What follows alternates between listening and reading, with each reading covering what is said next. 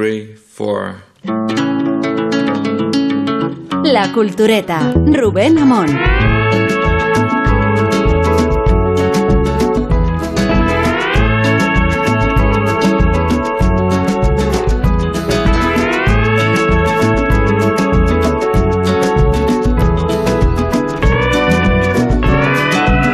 Ja, dagegen schien es sich um etwas anderes zu handeln. Auch dem Priester kam das so vor. Seiner Ansicht nach stecken Leute aus dem Dorf dahinter. Und er fürchtete, es könne der Beginn einer Gewaltspirale sein. Doch die Polizisten beruhigten ihn. Der Angriff habe nicht ihm gegolten, ja nicht einmal seinem Haus. Er habe sich gegen das gerichtet, wofür es stehe. Der Priester war aus England und das Haus, das angezündet worden war, sein Sommerhaus in Ensmann gegenes Cottage auf der Linn Halbinsel.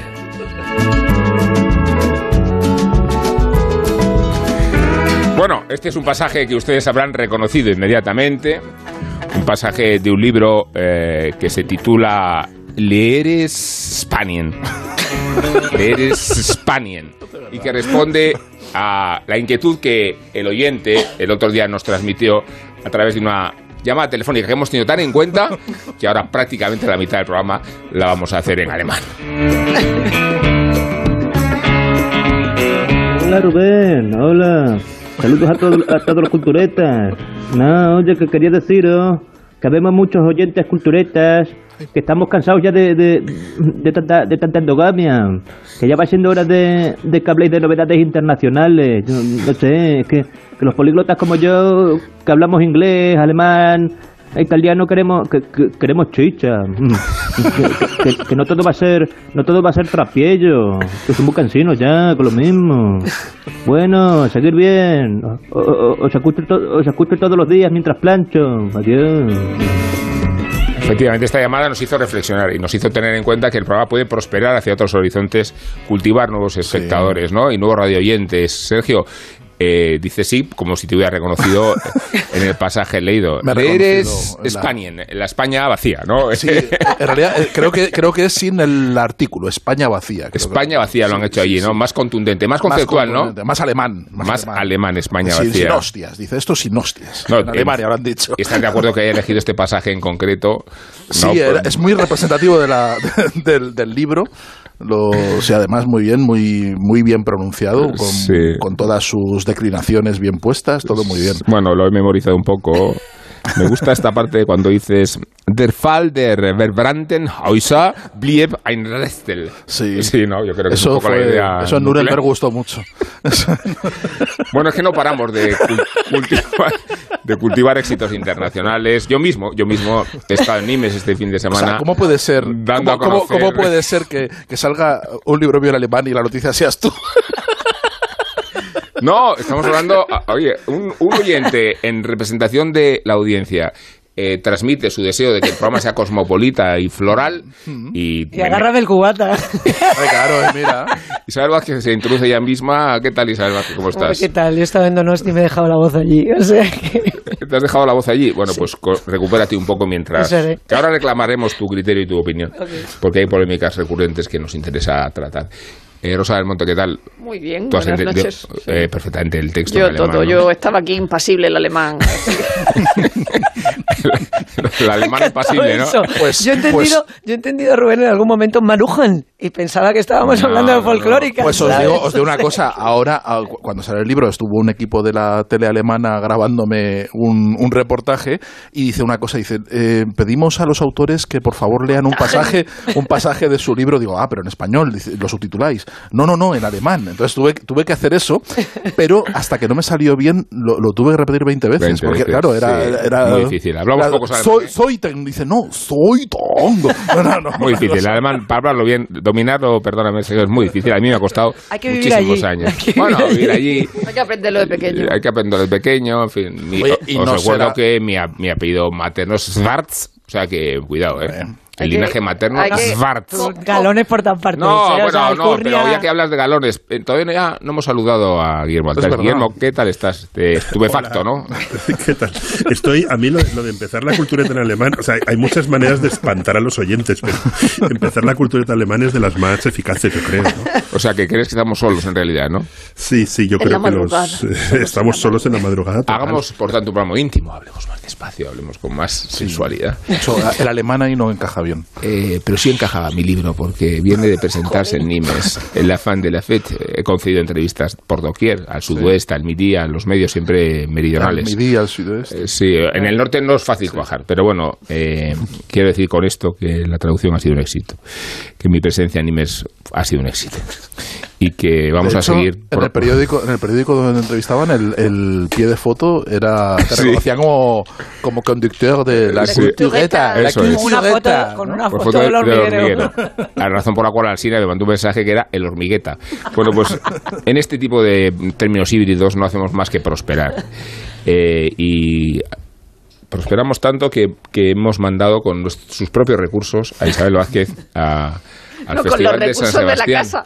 No, en esta ocasión con los recursos Eh, del, del con los grupo. Con los recursos de la casa, tal. Sí, y, y queríamos eh, a empezar esta conversación por la polémica Sí. que vosotros mismos eh, fraguabais en nuestro chat, al que hemos incorporado, por cierto, a Ana Ramírez, que es guionista de estreno. Es hermana de Daniel eh, Ramírez eh, y es El mucho joven- más, es mucho, es más, Qué más feo, joven. que endogámico, ¿no? Todo esto, Ya lo ¿no? sé, pero Sí, eh, para replicar a Dani Ramírez necesitamos un- una referencia todavía más joven Bien, y bien, de su bien. propia familia. Eso está bien, eso está bien. Así que, Dani Ramírez, eh, hemos encontrado eh, tu antídoto. ya sabes de qué lado masca la iguana. Bueno, eh, decíamos de la polémica, que tiene que ver con la adaptación eh, de la novela de Cristina Morales, eh, Lectura Fácil. Que ha sido objeto de una película realizada por Ana serie. Costa. Una serie. Una serie, serie. Una serie película. Eh, no rectifiquemos por favor al conductor. No vaya a porque si no me que pongo a hablar en alemán y se acabó el programa. O sea que que- parece lo de Asayas, lo de Irma Sí. ¿sabes? Yo hago películas de ocho horas. Ana hace series. Mm, Gegen Neymanden wurde Anclaje de Joven. Eh, entonces, eh, que, que ella misma se ha, ha protestado por eh, las circunstancias, características y resultado de la adaptación. Y Ana Acosta le ha respondido, de lo único que puede hablar Cristina Morales es de lo que ha cobrado. Bueno, Ah, sí. Vale, Sí, dijo sí, más sí, cosas, dijo pero más lo cosas. Pero, pero, pero, en, real- en realidad fue, fue hace tiempo, en una columna en, Fue este en verano. Deluxe, fue este verano, fue hace mucho tiempo, Sí. eh, firmada, que, que todo el mundo ha acabado descubriendo que era Cristina Morales, a pesar de que estaba firmada con el seudónimo de Crispina Modales. Oh, ¿qué? A pesar de- ¿Quién hubiera Qué- Qué pensado? ingenioso. Sí, sí, sí. ¿Quién lo hubiera pensado? Y era una columna que se- que- que- en el cual llamaba a la serie fácil, Pero la que llamaba estaba su nazi. cara. Claro, sí, hombre, por favor. Sí. Y eh, entonces, bueno, arremetía realmente... todo es nazi. Arre- arremetía tangencialmente, porque en la columna también hablaba de otras cosas, ¿no? Pero en, en dos párrafos eh, venía a decir que vaya, que vaya mierda, que vaya mierda y que nazi la, la serie y que, y que, que infame porque toda su el ímpetu revolucionario de la novela se había quedado Adocenado, eh, sí. adocenado en un mensaje burgués, buen rollero, eh, que salvaba a los servicios sociales que son el objetivo de la novela, como una, en fin, con ese criterio de, de- crítica al, a, la, a la institución, al institucionalismo de la locura y de la discapacidad y de cómo tratamos a, de cómo esta sociedad trata a los discapacitados y que eso en la serie nos ha reflejado y que entonces es eh, justo el espíritu contrario a la novela y que vaya mierda y que son nazis. Pero vaya mierda, pero lo ha cobrado. Es decir, eso sí es verdad. O sea, entonces el, el, eh, el- el dinero no estaba, no estaba del todo mal. Es que estamos en la, en la misma situación que hablábamos el otro día, lo de Marías y Solo que Marías al ver la peli dijo que el último no lo cobrabas, lo cual, aunque solamente fuera esa parte, le, le entre comillas, honraba el hecho de que si no me ha, no me ha gustado, no, no me voy a beneficiar de esto. Mientras no lo sabía, pues entonces sí, y la parte que me toca. De cualquier manera, yo creo que es todo tan faltón y tan injusto. Tan Primero, infantil.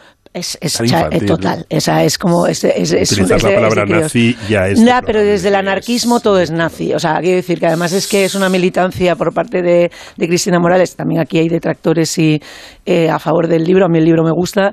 Pero la serie me parece estupenda y aunque fuera una porquería, tiene todo el derecho a hacer la porquería que le dé la gana a Ana R. Costa, que ha hecho una serie, Bueno, tú, insisto, tú la has visto. eh, fantástica. Y Rosa gustado, también. Y Rosa también. Muy buena. y es muy buena serie.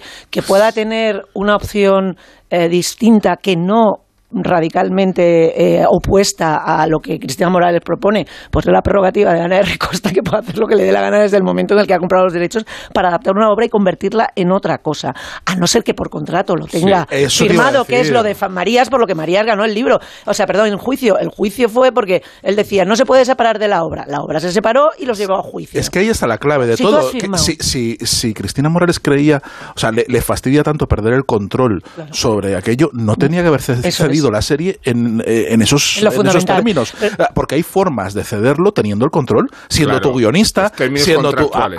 a- eh, de- diciendo que los guiones los tienes que revisar y aprobar tú. Es decir, eso lo puedes hacer perfectamente y es perfectamente legal. Te digo yo Pero si sí. tú, si tú cedes sin más, pues ya está. Y aquí, y aquí sí ya hablo vas a desde, digamos, eh, experiencia. Eh, no, quiero decir que adaptar algo y sobre todo algo que tiene cierta relevancia o cierto sesgo que es muy particular y que se identifica como tal, es complicado y luego vienen los problemas, como tú bien dices, si no está bien firmado. Por una parte el autor, por otra la otra autora que es autor de su propia obra desde el momento en el que la está adaptando. Y luego toda la gente en medio faciliten eso porque si no luego vienen los problemas. Y aquí a las pruebas me remito. Lo que tú no puedes hacer es, es eh, confiar en la buena voluntad de una persona que tiene el celo eh, perfectamente lícito sobre algo que ha creado y, y dejar eso a posteriori. Si tú quieres crear una nueva obra, eh, no te digo anulemos a los autores, pero si el autor está negociando, dile o esto o no se hace. Y a lo mejor en el momento en el que no se hace, el autor se decanta por firmar, Claro delegar completamente claro. los derechos, que era lo que hablábamos, no sé si lo sacábamos el otro día a colación, que era lo que decía Muñoz Donlita a propósito de plenilunio. Tú has vendido los derechos, pues quédate en tu casa, Fijaos gástate el dinero, cómprate lo que te dé la gana y, deja a la gente trabajar. En el programa Es populista de la mañana eh, hemos evocado por Ah, los Stephen 75 King, años de Stephen King eh, la polémica que le distanció de Kubrick. Me refiero a que cuando un coloso eh, aprovecha la fama de un título de otro, entra en discusión un debate muy interesante. eh, porque son King y Ku- y Kubrick eh, cotejados o confrontados. Pero es que nadie está esperando la, como un hito comercial la, claro que la no. puesta en escena o la serie de lectura fácil. O sea que no estamos hablando de me, me beneficio de, de la inercia y de la fama de una película como si todo el público estaba, estuviera esperando, ojo, que se adapta al cine eh, esta obra maestra, a ver qué pasa, ¿no? O sea que- que ni siquiera puedes jugar a, eso. ¿no? Y, lo- y Además, luego ella- tenemos- perdona Rosa, solamente una o sea, yo última creo una que, y termino, cosa, creo sí. que le va a dar más vida a la novela, a la serie que al revés. Ah, sin duda, Mucho se va a vender. Luego, lo- luego lo saco, sigue, perdona, así que... No, que eh, ella misma llama nazi a la, a la, a la, a la serie de Ana R. Costa y, y en realidad podía haberla llamado Nati, ¿no? Porque, porque, porque ella inicia- inicialmente, el personaje de, de Nati, que es el, el de Ana Castillo, inicialmente ella pensaba eh, hacer una escritura como la de un castillo al otro de, de Celine. Es decir, ese lenguaje brutal y con solo un personaje. Y ella misma hace una novela más asequible, es decir, Claro. lectura fácil, pese a ser una especie de ensayo. Llega ella misma, se, se, se- se- no voy a decir rebaja, pero que decir, se atiene a hacer una novela más fácil para el público cuando mete otros personajes. Es decir, que el blanqueamiento ese del que acusa a Ana R. Costa, pues se le podría acusar a ella en lugar de haber hecho una obra verdaderamente revolucionaria con solo la voz de, de- de- de un personaje principal. Pero luego, verdad que la serie es maravillosa y que ella le puede no gustar y me parece muy bien y, y que Ana R. Costa, que ha escrito, ha coescrito el guion, pues le diga que ella solo puede opinar de, de lo que ha cobrado. No, y además es que estamos hablando de una obra que, fuera de la polémica, hay que destacar que es una serie estupenda y lamento tener que pasar por, por la frase, pero nada fácil de hacer, porque ya el propio tema y, la, y el planteamiento, que es cuatro eh, eh, personas con, con discapacidad intelectual conviviendo en Barcelona eh, y teniendo una, una, digamos, una confrontación constante con el sistema, queriendo vivir una vida plenamente libre, de primeras es un planteamiento que ya eh, propone una serie de dificultades narrativas más que evidente, también teniendo en cuenta que parte del, del, del reparto tiene discapacidad, con lo cual es como es, es, es, es, es una, es una tarea um, asombrosamente ardua. Y en este sentido, independientemente de las dificultades, la, la serie es súper buena. Sí. O sea, es que es una serie muy buena. Y además, Ana R. Costa, que viene de hacer su primera obra como entidad independiente De el Paco León. de Paco León, que es con quien ha estado trabajando hasta ahora y quien eh, siendo los dos eh, creadores estupendos, se ha llevado eh, prácticamente el, el 70 al 80% de las loas de todo lo que han hecho juntos, creo que es necesario destacar que la obra es muy buena y que esta polémica es absurda y es muy Bueno, desagradable. Muy, eh, muy- muy desagradable, pero también muy eh, beneficiosa para, para Crispina Modales y para, para, y para Cristina Morales, porque eh, es- en su trayectoria, que esto es un episodio más de una larguísima serie de, de, mm, en fin, de, de griteríos que han trascendido más o menos y que a Cristina, pues los que la conocemos y seguimos desde hace, desde sus principios, desde, desde que sacaba eh, novelas en editoriales eh, independientes y prácticamente secretas, sabemos que, que- que es un caso único en la literatura española porque eh, se le ha premiado muchísimo esa posición de incendiaria constante, ¿no? Porque ella, además ella lo dice, como, yo no quiero reformar nada, yo quiero incendiar todo. Yo soy, tiene una postura muy, muy adolescente, muy de, de, de- de fancinera, muy, muy de, de, de 15 años. Hay un pero es una señora- dentro de la un novela. fanzine Claro. dentro, que decir, además una cosa muy fuera del tiempo, muy como como de los 80, que decir, una cosa de, de que, no, que no se da mucho ahora, ¿no? Punky. Tiene esa posición punky, esa posición punky, pero cuanto más punky es, más le premian institucionalmente. Es decir, cuanto más punky es, gan- le dan el Premio Nacional de Narrativa, le, que- Sí. al, al que no renunció, como si renunció Marías. El Herralde. Eh, es decir, eh, el- tiene las, eh, lo- los puestos más destacados y el, y- y el respeto más grande que se reserva a los autores que están como más acomodaticios con el poder. Y cuanto, cuanto más grita y más mm, burradas dice, más le asientan. ¿no? Entonces, eh, que- quiere decir que, que es, un caso tremendo porque su, su propia trayectoria va desmintiendo la- lo incendiario de su discurso. Es decir, ella, ella, por un lado, es una punky pero pero pero realmente es una es una de las escritoras El sistema. más, Más- más, dentro del sistema que hay Sí, ahora sí. mismo en España pero Bien, más. Eh, no, que un gran autor anarquista al que, del que hemos hablado mucho en la cultureta y del que yo hablo mucho es Brassens. Y Brassens toda su vida rechazó los honores, vivió en los márgenes. Una vez se compró una casa buena y acabó vendiéndola y se fue a vivir en la casa en la que había crecido. Pero Fue fíjate- fíjate, Willy, Fue solo- ladrón, fue ladrón de pequeño, jamás quiso entrar en la academia ni, ni, ni recibir premios. Vivía con sus amigos en el bar de la esquina, siempre, ¿no? Eh, a, mí, a mí me ha chocado el. el Willy, pero tono, o sea, antes, me- antes- de, de que sigas, perdón, un- una, una cosita, de, que no habría que compararlo solo con Brassens, o sea, la comparación con Javier Marías es tremenda. Javier Marías pasa por ser el escritor consagrado, el escritor total, ¿no? El escritor del sistema de su premios. tiempo. Y es un tío que rechaza los premios. Es un tío que es mucho Bueno, más no, marginal no, que, no, que- no, que- rechaza que- los premios, rechaza los premios que da el Estado español. Pues, eh, los que recibe- los de que recibe vida- Cristina no, no, Morales. a, a- a lo Claro. largo de su vida ace- aceptó muchísimos premios, pero simplemente rechazó los premios que que, que, que, daba el Estado español. Claro. Y, y- y, bueno, Javier Marías tenía, mm, cuando tuvo la polémica con la adaptación, tenía unas obligaciones contractuales que no, que no tenía. Sobre todo es el, es, es el, el tono y un poco el, el personaje, sí, porque eh, creo recordar que Roald Dahl también se enfadó muchísimo con alguna de sus adaptaciones. No sé si es la, Sí, la de Jim Wilder. Sí, La de ¿no? la, Se- la se- fábrica de chocolate de Jim Wilder, la de la. pero, la de Charlie. claro, pero dices, joder, pero es Roald Dahl, no sé, a mí me, me, me, me ha chocado mucho, pero bueno, creo que en el fondo eh, pf, le hace bien a la serie, porque todo, Claro. o sea, Sí, uno sí, de los sí. temas del. Festival de San Sebastián ha sido esta, esta, es, es- esta serie, el, eh, que decís estupendo, y la verdad es que tengo muchas ganas, muchas que no ganas de- necesitaba de, esta polémica, ¿eh? De verdad que todos nos que hemos es rendido buena. ante la serie, los, todos los que la que hemos la vimos que la vimos eh, hace ya meses y que hemos estado callándonos porque no porque querían esperar a tal para poder divulgarlo y estábamos entusiasmados los, los, los que fuimos a verla que fuimos un, un puñado por ¿Dónde la van a echar, como dicen los antiguos? la echan por la tele en Movistar. En Movistar el 1 de diciembre. El 1 de diciembre, eh, un momento. Pantalla. Pantalla. Pantalla.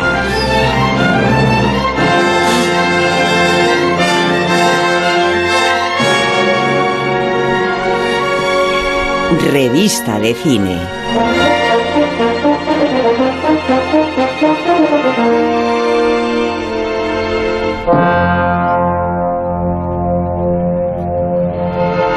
Desconcertando a la audiencia hoy, ¿eh? Con pantallas al principio. Y no solo a la audiencia. Pero, pero claro, estamos en el contexto del Festival de San Sebastián. Eh, Ya decíamos antes que Isabel Vázquez ha sido nuestros ojos y nuestros oídos allí en Donosti y por eso vamos a recurrir a ella para que nos haga un balance de lo visto y, y no visto Pues en estos días. os voy contando, ja, ja, ja, ja, ja, ja. Eh, Como si fueras Carlos del Amor. Podéis apostillar. Eh, o Carlos Bollero. Pues Mira, Carlos pues, Bollero, por de Carlos. Bollero, es Podéis que apostillar los como- demás, ¿eh? No. Claro, como puente entre lo que estábamos hablando y esto, el documental de Bollero ha sido una de las cosas que yo no he visto todavía. También te digo que he estado eh, brevemente, me ha cundido bastante, ahora os contaré lo- todo lo que Pero he visto. propio Bollero sí el de. Bollero ya me la he dejado para Madrid, pero, pero es verdad que, que ha sido parte de las conversaciones y de, y de la polémica también. Por, un- por una cuestión parecida a la que estábamos hablando, que es tú te haces el personaje y a partir de ahí participas de los privilegios eh, reivindicándote como, como independiente. Y dices, no, señor, usted se sale de las películas, vamos a empezar a hablar de lo que es. Y- Entonces, y, no le gusta de la televisión y y escribe, escribe de televisión. O sea, es todo absurdo. De todas maneras, él tiene su personaje y como tal eh, reivindica y, reclama el, el sueldo que le pertenece porque, porque esa atención la concilia Sí. y la tiene. O sea, la Mm. tiene, la gente le busca. Entonces, lo de Cristina Morales pues eh, va un poco por ahí, aunque sea eh, francamente minoritario lo suyo. Pero sabe escribir. Volviendo al cine. eh, el- lo más inmediato, desde luego, de todo lo que he visto, por empezar con lo que sabemos que sí se va a estrenar de manera inminente, es el domingo que viene que se estrena ya la boda gitana, la, la novia gitana Sí, sí. Eh, que nos han presentado el primer, el primer episodio, que es eh, una producción de tres Media Player, que tiene eh, todos los elementos para petarlo muchísimo, para que le guste a Guillermo Altares, sobre todo, porque es eh, muy Nordic Noir.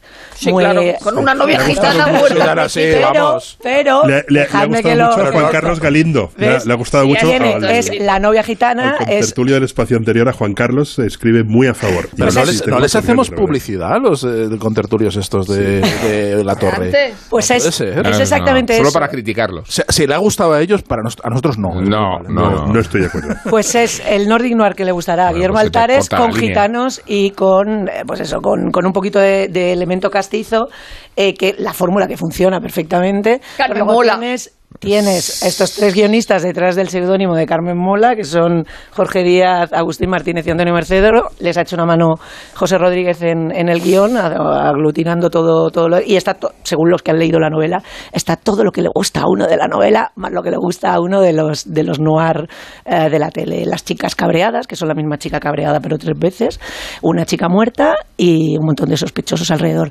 Destaca sobre todo Vicente Romero, Pero que es un chicas, actorazo. son dos chicas muertas, ¿no? No, eh, digo las policías. Ah, las policías vale. tenemos, francamente, problemas en identificar. Los, los chicos todos son carismáticos en su propia esencia. Las chicas son un poco la misma, la misma policía.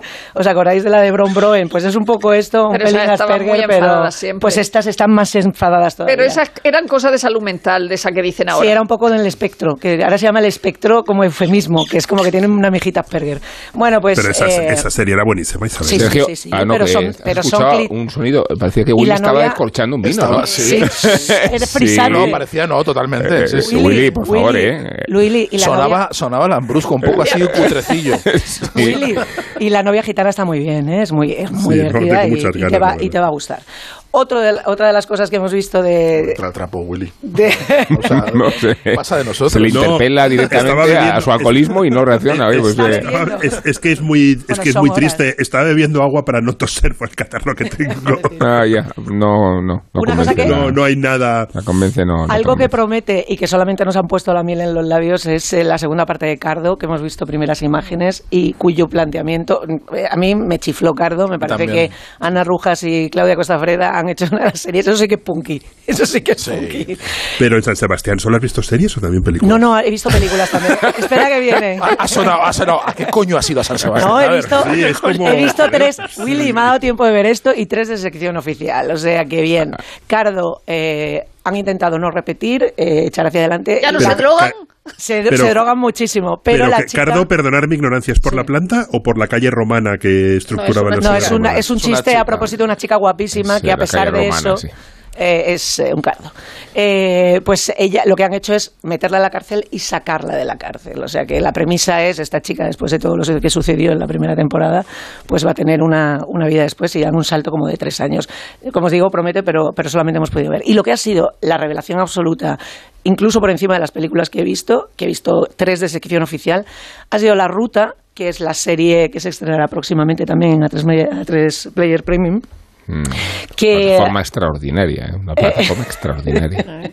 que no parezca que, que me, fíjate, me recordó mucho luego cuando lo, lo estaba viendo a la memoria del alambre que hablábamos el otro día de hablar, Bárbara Bárbara Blasco, que Blasco. la recomendó Sergio, porque es el mismo segmento temporal, solo que Bárbara Blasco va, hacia, también, va ¿no? hacia adelante desde los 80, total, desde los 80 hasta el 90, a los principios, al principio de los 90, la ruta del bacalao, y aquí la estructura de la ruta es, hemos visto el primer episodio, que es el año 93, y ahora de los 8 va a ir contando hacia atrás, o sea que van a ser un espacio de 12 años eh, y cada capítulo, según avanza la serie, va hasta el 81. La serie está eh, escrita por Roberto Mancini Martegui y Borja Soler, que son también, es también director junto con Carlos Márquez Masset, probablemente uno de los mejores directores que hay ahora mismo en activo, junto con Belén Funes también. Y luego están Alex Moner, Claudia Salas, Elizabeth Casanovas eh, y un Ricardo Gómez, que de ¿Ves? verdad... Cuéntame. Cu- cuéntame, Cuéntame. Ricardo Gómez, el salto cualitativo en esta serie. O sea, va a ser, de verdad, es, es, es alucinante lo bien, lo maduro y lo, lo eh, sereno y lo, y lo, lo Sereno bonito en la ruta en la, en sí, en la, en la interpretación. Es, o sea, es una interpretación llena de matices, es súper emocionante. El tío está fantástico. Es una historia de cinco amigos en Sueca eh, que cuando los cogemos tienen 30 y ahora les veremos ir hasta, hasta la adolescencia. De verdad que termin- la mitad de, la, de los que estábamos allí terminamos llorando a mares y solamente era un capítulo. Extraordinario. Y en cuanto a sección oficial, eh, y ya voy ¿Suena rapidito, Chimo Bayo? suena, no suena Chimo Bayo, suena como una especie de... Yo creo que lo de Chimo Bayo no lo van a dejar... O yo no lo identifiqué, que tampoco soy yo una experta en bacalao. Ah, se- se- suena desde luego algo parecido. Eh, está Pional también, que es eh, un productor y músico que ahora mismo lo está petando bastante, en- a los mandos del tema de la música. en sección oficial he visto una cosa que os va a encantar, que se llama Porno Melancolía.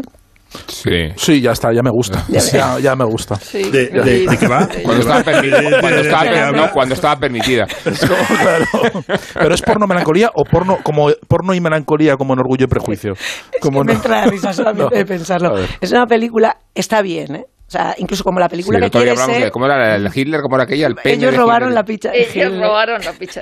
La película, Está dando tal, ganas. tal y como está concebida, está bien, pero está concebida con menos ¿Es- comedia es de la que debería parte de la llevar. pizza de Hitler? Porque entonces sí no Ojalá. No, la peli, insisto, es una buena peli, pero creo que deberían haber apostado por la comedia deliberada y no la comedia involuntaria. O sea que hay... Es una película Es- sobre un chaval que es un obrero menesteroso O de sea, una las cuatro fábrica que se graba él y se sube a Instagram, pues cuando está solo en, con las máquinas y con el mono de trabajo, se baja el mono de trabajo y se echa fotos y las sube a, a redes para, para ligar. Entonces, como no le llega la camisa al cuerpo, literal, se mete a hacer porno gay, él es homosexual, se mete a hacer porno gay y contratan, perdón, voy a intentar de contároslo, le contratan en una película que es la versión gay de la Revolución Mexicana. Ay, qué bueno. Entonces, No estamos de la película es ver a Pancho Villa y a Emiliano Zapata Sí. contando la revolución Con sus pistolones. con sus trabucos. Diciendo, voy bien armado, que tiemblen los terratenientes. Todo Esto no es- metalenguaje. esto no es- esto no es una línea de diálogo, pero debería serlo en la película. Bien, yo creo que esta, esta crónica de la película animo muchísimo a verla. Ha merecido la pena el viaje. ¿no? Es como, os la podéis ahorrar. De verdad que no, que no. Yo, ¿Qué yo, te pasa? yo recomiendo tomarse unas cañas y saber la película Ah, claro, y os por vais este a orden, morir. ¿no? O sea, Por este es- orden, ¿no? Pero pe- eso está, eso está en la sección oficial. Eso está en sección bien, oficial. bien, Insisto, bien. la peli, incluso sin Como ser una gane, comedia, como gane. funciona. El muchacho además está muy bien. El muchacho se llama Lalo eh, Santos. Está bien armado. Y está bien armado, y está muy, muy bien armado. Y no, lo hace bien, lo hace bien. Está, la peli está bien. Y luego he visto una de las que sí apunta a premio, es la española Suro, que es la ópera prima de Miquel Gurrea, que es un donostiarra afincado en Cataluña y es una aquí también en honor a nuestro querido Sergio, es una historia de la España vacía.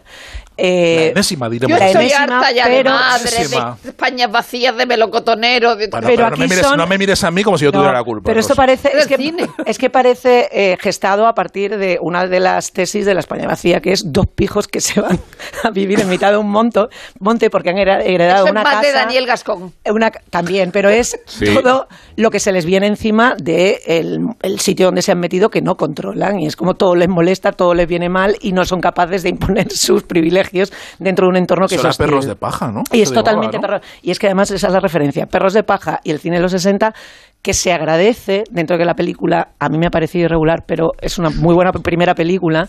Eh, la jauría humana tiene mucho también de, de esto, que por otra parte tiene todo que ver con perros de paja. Y es todo el entorno a por ellos eh, y ellos intentando encontrar el El sitio. entorno y la PAC. Y la PAC y los alcornoques y el corcho. Y el La- corcho.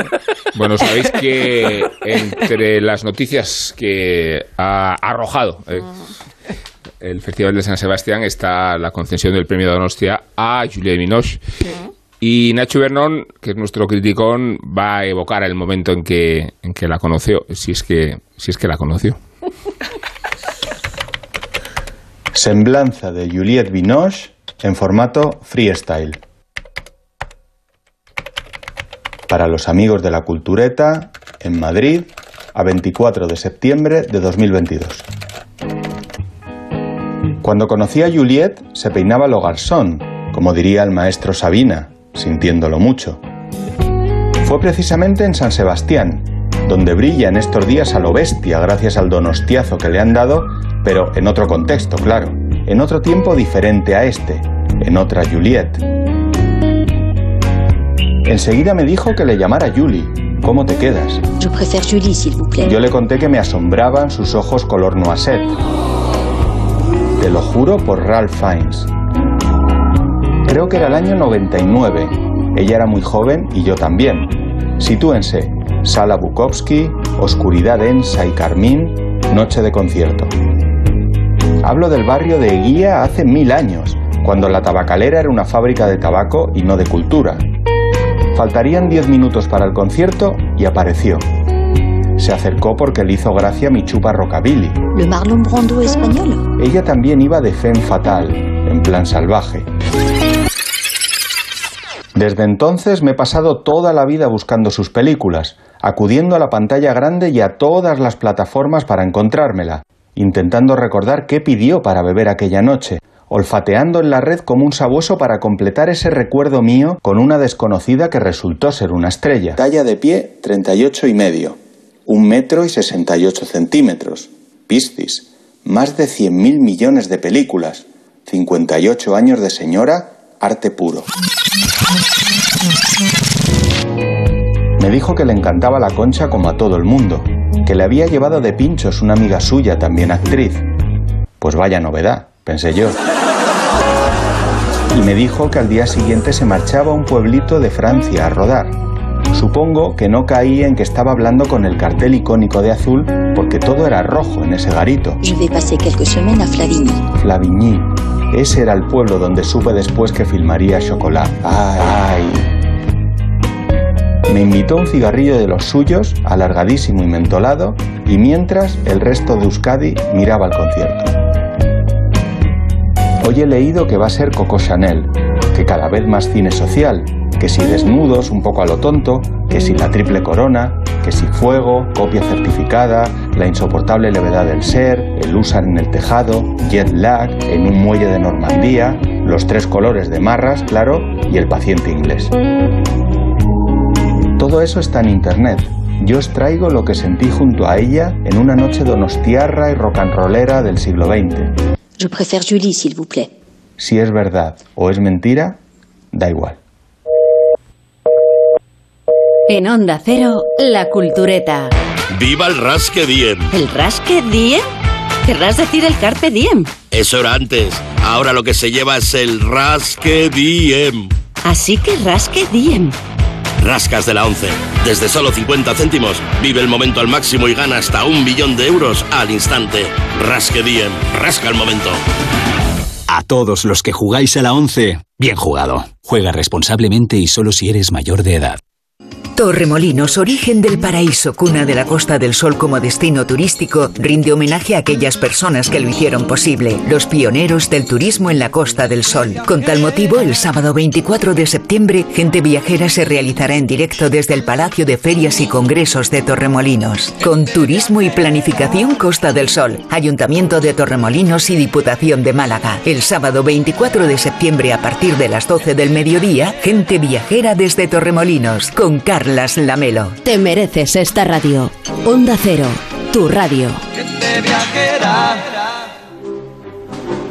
La Cultureta, Onda Cero.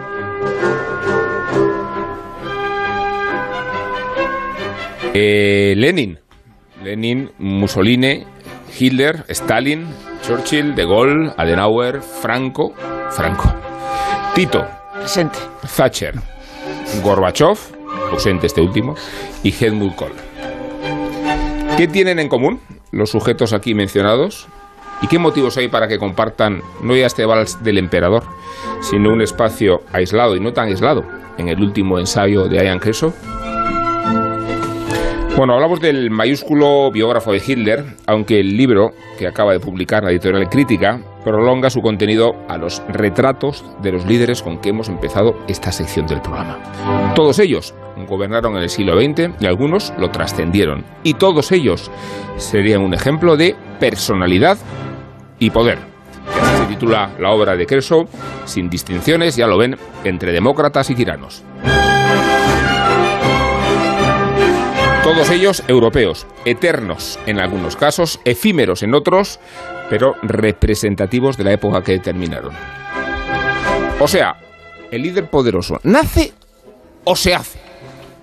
Recurrimos a esta expresión prosaica para situar la relevancia del contexto. O sea, porque eso lo que nos dice es si los líderes nacen en un determinado contexto, si hubieran surgido de no haberse producido, si son el resultado de las circunstancias, o si es su personalidad, su facultad, su instinto, la que determina proporcionando el lugar que terminaron por ocupar. No sé a vosotros, a mí el libro me ha invitado a una lectura desordenada. Creo igual que Rosa, yo he empezado por Franco y he seguido por la Thatcher. Ah, yo por Stalin. Bueno, cada uno tiene sus tentaciones, pero todavía no estamos en la tertulia, estamos con el vals de Strauss, por favor.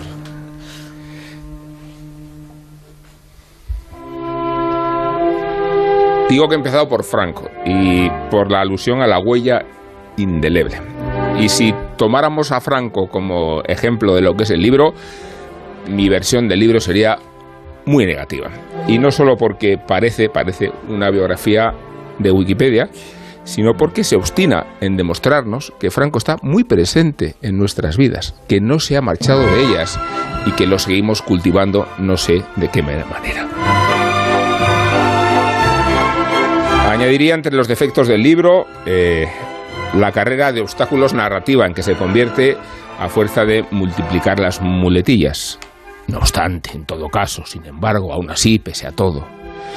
Pero no es que vayamos a triturar el libro, sino a discutir sobre él y a dar por buenas las premisas con que Kershaw lo ha concebido en la página 32.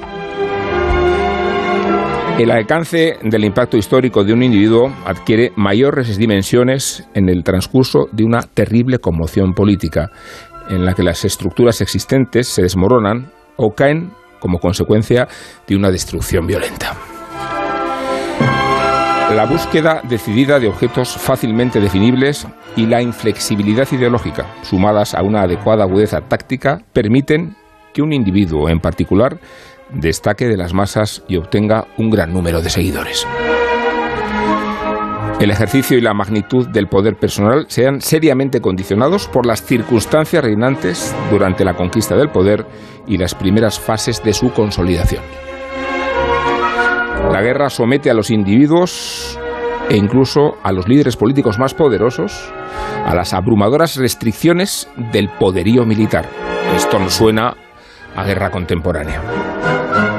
La concentración del poder mejora las perspectivas del impacto potencial del individuo, aunque muchas veces con consecuencias negativas, a veces incluso catastróficas.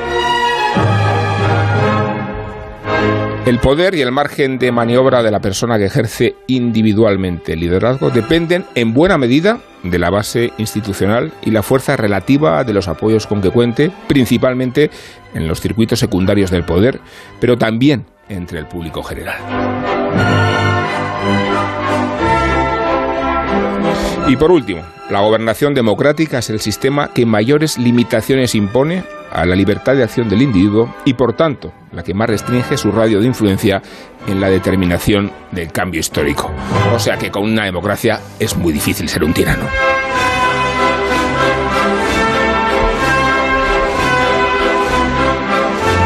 Lenin, Mussolini, Hitler, Stalin, Churchill, De Gaulle, Adenauer, Franco, Tito, Thatcher, Gorbachev y Helmut Kohl. Podría suprimirse algún nombre y añadirse cualquier otro, Mitterrand, menciona el propio Kelso, pero no estamos hablando de un equipo de fútbol, sino de las conclusiones de un historiador que ha puesto la luz en los forjadores y destructores de la Europa moderna.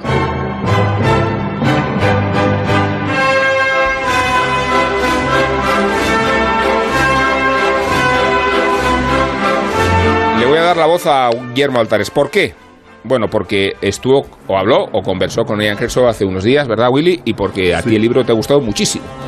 Sí, a mí el libro me, me, me, ha interesado mucho. O sea, Ian Kershaw es un, un gran historiador. Es verdad que su, su, obra más famosa es la biografía de Hitler, pero tiene también una historia de, de Europa en el siglo XX en, en, dos volúmenes, que es un libro que, es, que, es, que está muy bien. Y tiene un libro que, que me encantó, que es mi, mi, libro favorito de él, que se llama, no tengo ni, se llama El Final, y es eh, el relato del final del, del Tercer Reich. ¿no? Y en ese libro hay un, un intelectual alemán man en el que se pregunta en voz alta, dice, el problema no es, o sea, Hitler era un tipo absolutamente eh, de, de, ridículo, ¿cómo consiguió convencernos de este horror, no? Y, y, y, dice, el problema no está en Hitler, el problema está en nosotros, ¿no?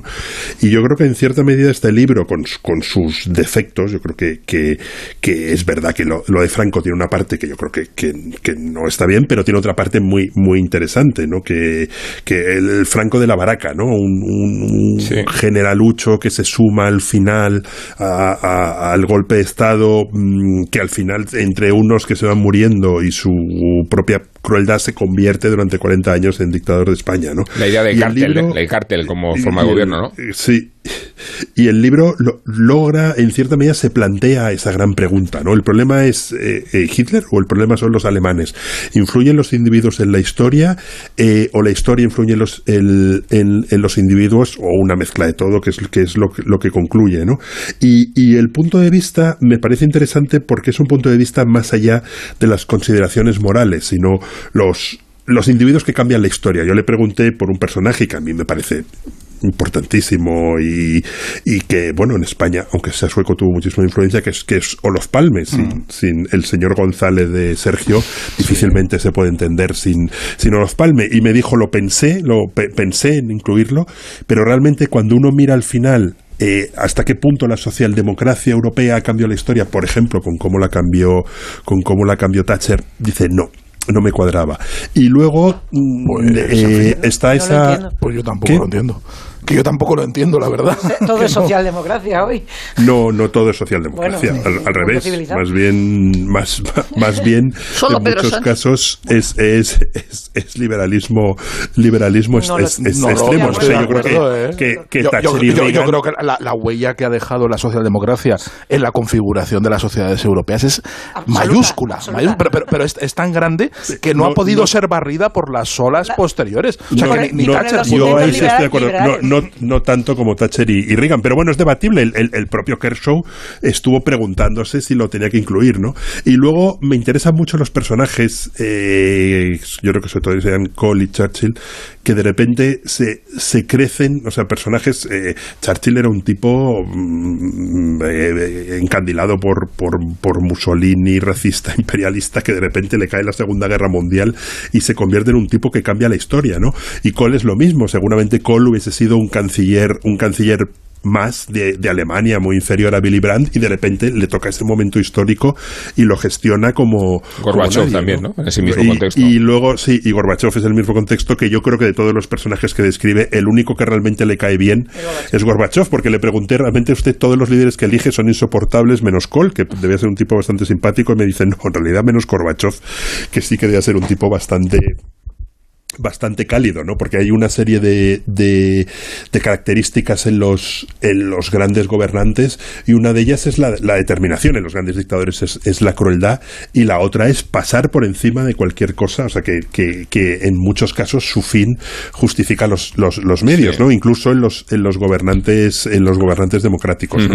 Y yo creo que es, que es un friso ba bastante interesante, es verdad que es un libro que, que, que, que tiene efectos y, y como, creo que como decía Sergio en el, en el chat todos hemos empezado por Franco porque es como para catarlo de lo que más no no yo empecé por Stalin yo empezado empezaste por Stalin yo, por Stalin. Yo, yo. yo empecé por Franco yo por Franco habéis empezado los demás que sois sí. que, que la, la, cabra os tira al monte o sí, claro. a dónde vais pero yo, yo al valle la cabra al valle yo, la legión mi, mi cabra tira la, mi, mi, mi, cabra tira la tundra y entonces me he ido yo me he ido con Stalin sí. yo la verdad que o sea, a ver es un es un libro eh, que es muy difícil que salga bien, tal y como está planteado, tal y como lo plantea Jan Kershaw, que es un historiador magnífico y que, que, es el gran biógrafo de Hitler y que tiene algunos libros estupendos, pero aquí en este yo creo que ha patinado desde el propio planteamiento, ¿no? Eh, porque es un eh, el, el, concebirlo como una galería de personajes hace que el libro sea como un, como, como un libro de cuentos y todos los libros de cuentos, incluso los más magistrales, tienen sus altos y sus bajos. Quiero decir, no, no hay no hay posibilidad de que todos te salgan salgan bien, ¿no? Y de hecho, el retrato que hace de Hitler, que lo tiene todo genial, hay una, hay una penetración y una, y una sí. y un compromiso con el personaje que no se da desde luego en Franco, que es una visión muy superficial Uy, y que no se da en otros, en, en, otros, ¿no? Y totalmente absurda. Y, la conclusión y, no puede ser más peregrina. O sea, Franco vive da, da la en la corrupción y en la gestión de, del problema independentista. Es que, es que pero, pero, a mí que, no, Franco, que Franco vive en la corrupción no me parece en absoluto una conclusión. A mí, a mí me parece que es una construcción nos muy hemos saltado facilona. 25 años. O sea, es muy que facilona y, cre y creo que no está, que no está, parece que no está al corriente de la historiografía sobre Claro. el franquismo Sí. reciente de ahora. ¿eh? Quiero decir, creo que ahora hay historiadores españoles escribiendo sobre Franco diciendo cosas mucho más penetrantes y mucho Y más mucho- interesantes. y probablemente el si hay alguna de la herencia sea- en España no es, no es en absoluto ajeno a los 40 años de, de, de Pero no es- anterior, pero no es Romanones, pero no es monopolio, pero no es monopolio de una parte de- del espectro político español. o sea, quiero decir, es que es absurdo. Perdona, fue perdona, expresión inequívoca del socialismo. por- Claro, es que y es su así. razón de caer. Claro. hay eh, lo que iba con la galería de personajes antes de que nos metamos con el, el debate sobre, sobre si vivimos en el franquismo o no o no vivimos en el franquismo cosa que yo que yo creo que está bien muerto eh, Claro. Y, que la herencia probablemente sea más perversa que todo eso. o sea que- Sí, sin duda, y mucho más profundo y difícil de ver, Claro. mucho, mucho, mucho más.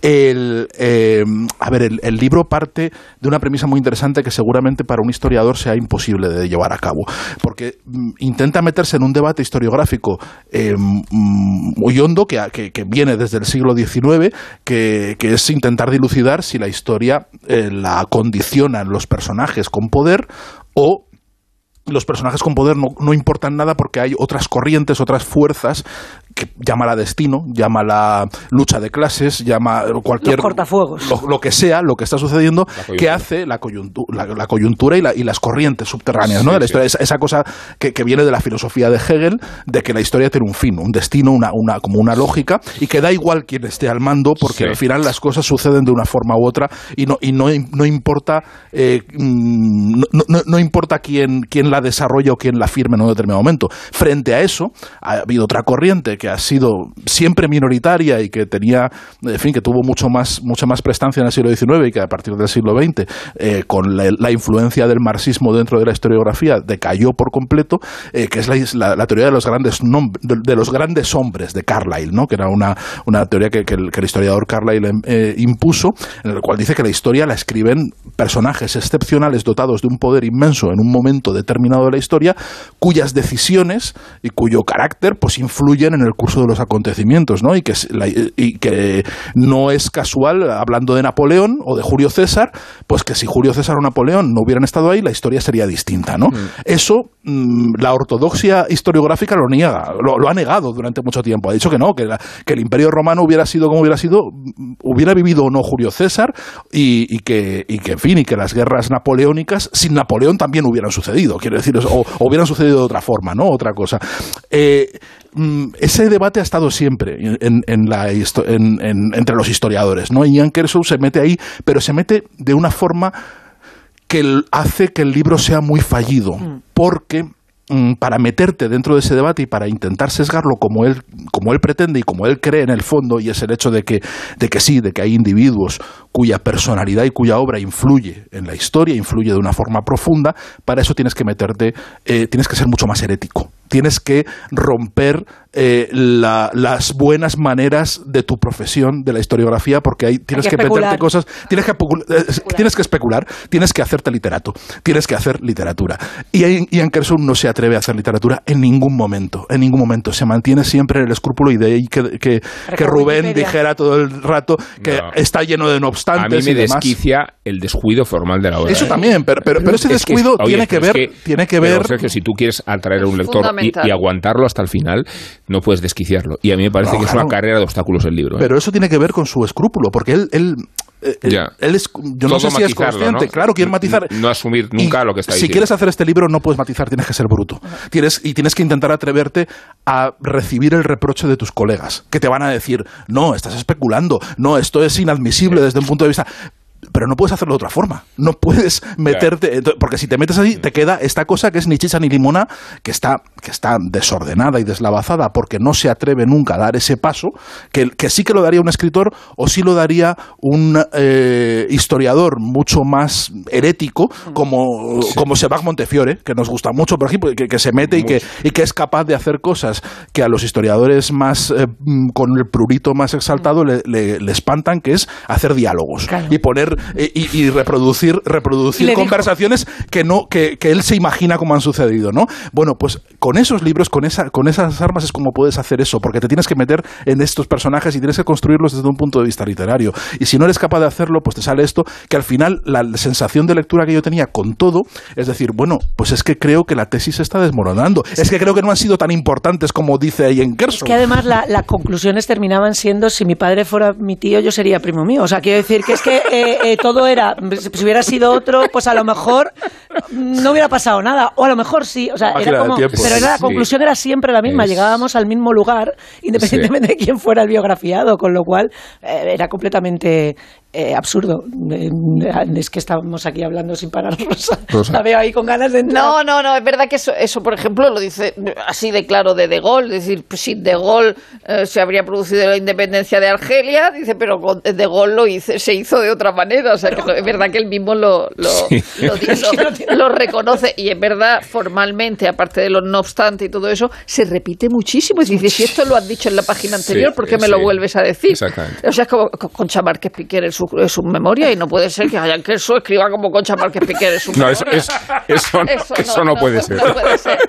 Y luego, yo, en cuanto a la biografía de Hitler, eh, eh, eh, eh, pomposamente la biografía de Hitler de Alan Kershaw se llama la biografía definitiva, ¿no? Es decir, pues, vaya usted Vaya. por ahí. Es decir, a mí me gusta mucho más la de John Toland, porque John Toland eh, eh, mm, se arriesga más, tiene unos enfoques muy originales con la vida de, eh, de, de- de Hitler y a la vez no hace juicios de valor. Es decir, que no, que no es que se esté metiendo ahí como un opinador, pero, pero es una biografía muchísimo, vamos, a mí me gusta más. No, no digo que lo sea o no lo sea.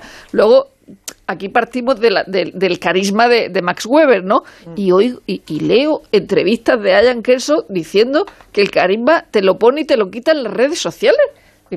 Pero, esto, esto lo, eh, no digo que lo haya dicho Max Weber, pero que, pero me, me parece una, una afirmación a- asombrosa que el carisma te lo pongan y te lo quiten como el cariño verdadero. No sé, no me, no me, no me parece. Es verdad que todos, todos tienen como una una línea en el sentido en el que surgen todo en un momento malo de su país, casi todo, casi todo, en un momento, en un momento malo, malo de su país. Y luego lo de Franco, es verdad que yo me fui a leer a Franco, igual que te vas a leer la guía de restaurante, al, al restaurante que conoces y dices, pues esta guía es una mierda o esta guía es buena, no sé. Y entonces lo de Franco, como hombre del 98 me ha, pa- me ha dejado patidifusa. O sea, como, como miembro de la generación del 98, avergonzado por la pérdida de las colonias, me ha dejado eh, patidifusa. Ahora, Porque no además estoy- ese, ese era Millán Astray. Claro. Además, no, es verdad, es que ese era Millán Pero y luego no estoy de acuerdo con lo que ha dicho lo que ha dicho Guillermo de Vaya encerrona, Willy. de- Ahora te defiendes, eh, tranquilo. No, no, no. Vas a, tener, vas a tener que venir aquí, Guillermo. Parece un debate del Solo- Senado esto. Solo una cosa, no estoy de acuerdo con lo de generalucho, porque hasta el propio Kershaw dice. Sí, es verdad que fue el general más joven de España. Es Capacidad. De- de- Europa. Es, O es sea, verdad que fue el, el general más joven de, Claro. de Europa, lo que ha dicho general Lucho es que era uno más y el que más tarde se incorporó y el Sí. más cobardón a la hora de Ya, ya, pero- A, a dif- a diferencia de Ian Kershaw, a ti te hemos entendido. No, pero que, no, pero que además él habla de cómo la providencia Claro. coloca a Franco por la muerte de Mola, de, De Sanjurjo, Sanjurjo, o sea, claro. se le van ca- pero que él era, todos los él aviones. era un militar reconocido que realmente era el, un- sí, el único sí. valor que le, que le, que le reconoce. Es Bueno. no el de orador, porque tiene una voz ridícula ya. No, pero que además está Franco con un cargo de influencia tanto en la dictadura Sí. de Primo de Rivera como en la República. Claro, decir, claro, y- un y cargo la- republicano de, la, se represión de la represión de Asturias, quiero decir que es un, un personaje de dentro de, Mayor. de Eh, la- superad el franquismo ya, que hay más Bueno, personajes. ya, ya, no, no.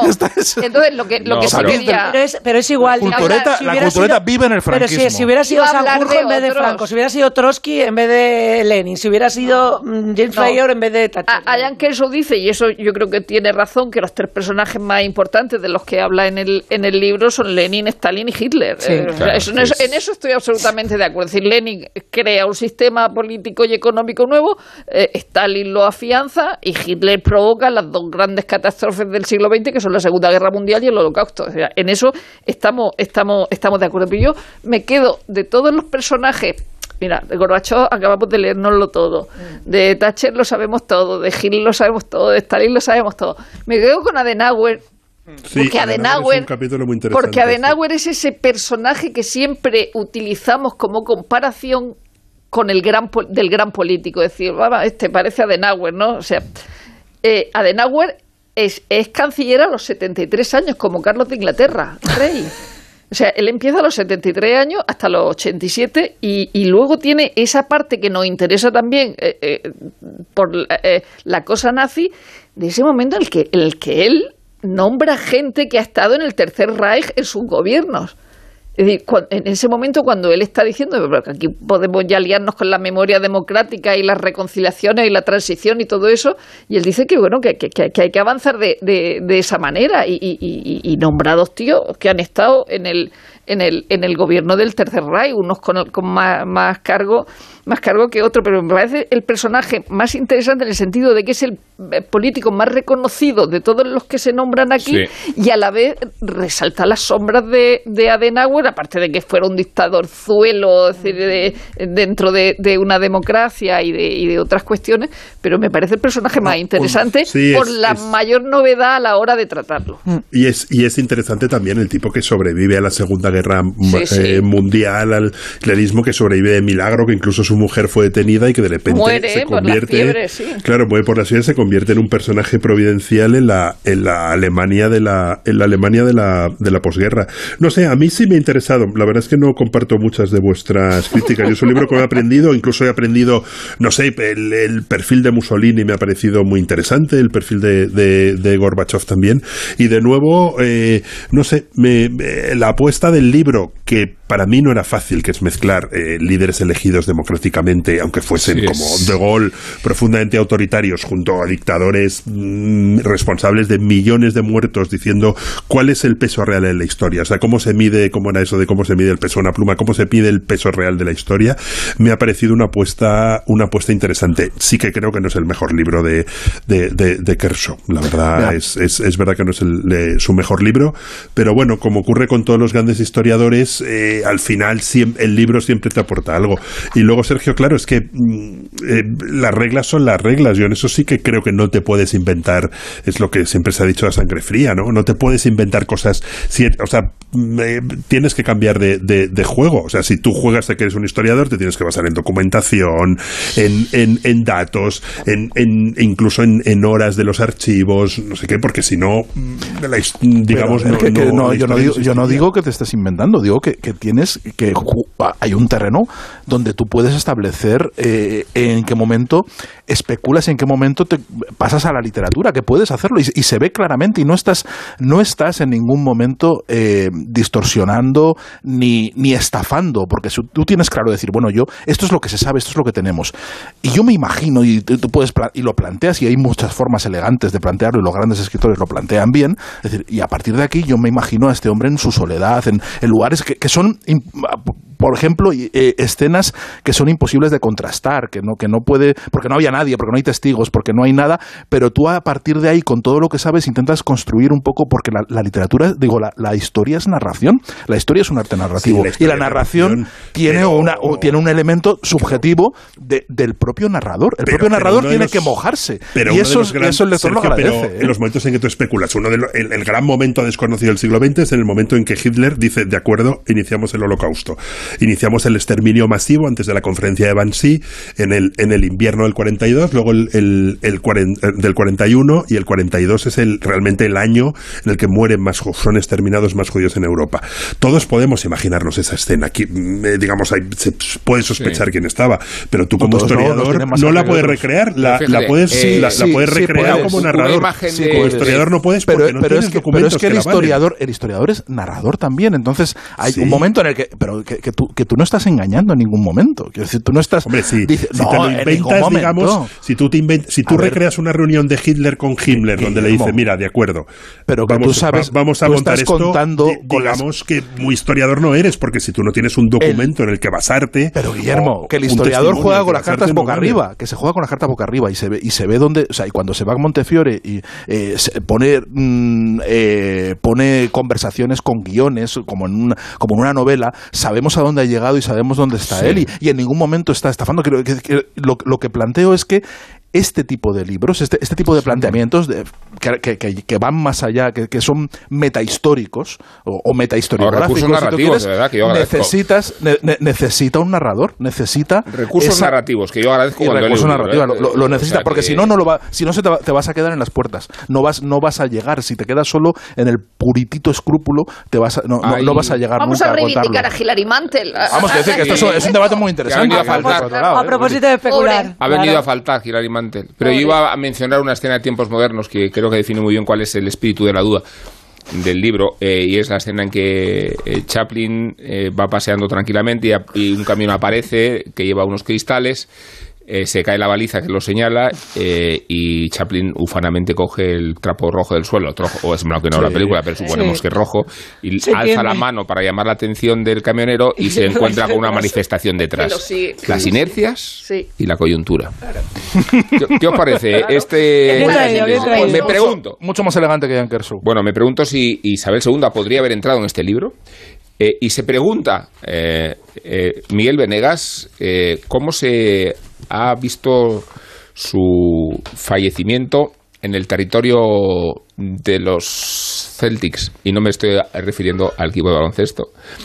Eh, incitaron un cántico fabuloso, eh, digo el Celtic de Glasgow, eh, fabuloso que era Lizzie in the box y lo canturreaban y canturreaban en, el- campo diciendo, bueno, Isabelita en la caja. El Celtic es un equipo de fútbol de Glasgow, así que es escocés, pero también es irlandés y católico. Viste de verde y su símbolo es el trébol, y su enemigo declarado es el Rangers, que también es escocés y de Glasgow, pero anglicano, lealista y con los colores de la Union Jack, azul, blanco y rojo. Así que el Old Firm, el gran derby del fútbol escocés, puede parecer una pelea entre ingleses e irlandeses en territorio neutral, Escocia. El caso es que estos días los hinchas del Celtic andan con ganas de jugar en casa y manifestarse, pero no han tenido suerte. La reina Isabel II murió dos días antes de su partido en Celtic Park. El choque se suspendió y el estadio quedó vacío, aunque los hinchas recorrieron las calles cantando una tonadilla que se hizo popular instantáneamente, Lizzie is in a box. Isa está en una caja.